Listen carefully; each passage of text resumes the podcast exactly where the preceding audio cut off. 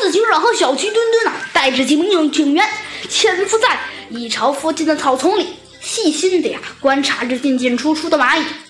这时，从蚂蚁巢穴啊走出了一只小公蚁，它是奉命啊到地面上去寻找食物的。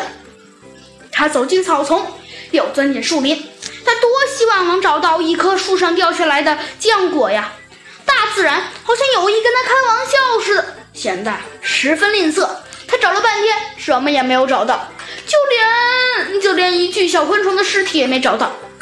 小公蚁啊，失望地躺在一块青色的石板上，叹了口气，说道：“唉，真扫兴。什么事使你不愉快呀？”一位顶着小喇叭花的小爬虫爬了过来，关心地问道。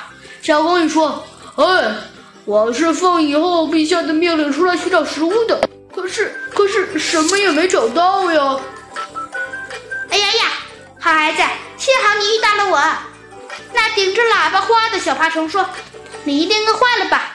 来，吃我一口乳汁吧。”小公蚁开始很犹豫，后来啊，他经不住小爬虫甜言蜜语的诱惑，终于爬到小爬虫身边。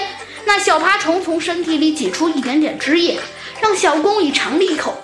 小公蚁呀，起来：“想不到世界上还有这样的好吃的，呃，好吃的玉叶，真真真甜呀！喂喂，夫人，我们我们的移动托儿所需要您这样的，嗯，需要您这样的奶奶奶奶娘跟我们到移动里去工作吧。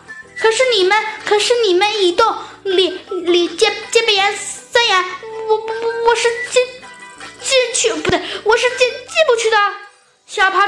虫发愁地说：“再说移动里黑漆漆的，我不认识移动里的路呀。”有我呢！小公蚁啊，自信地拍了拍胸脯：“嘿嘿，只要我对蚁洞门口的冰蚁一说，它一定会让你进去的。”那好吧，小爬虫随着小公蚁啊。向蚁穴爬去，猴子警长和小鸡墩墩相视一笑，他们早就认出来了，那只小爬虫就是昨天被小蚂蚁们控诉的那个家伙。他被猴子警长释放后啊，乔装打扮了一番，又出来招摇骗装了。昨天小爬虫行骗的时候啊，这只小公蚁刚好不在家，故而他没有识破小爬虫的面目。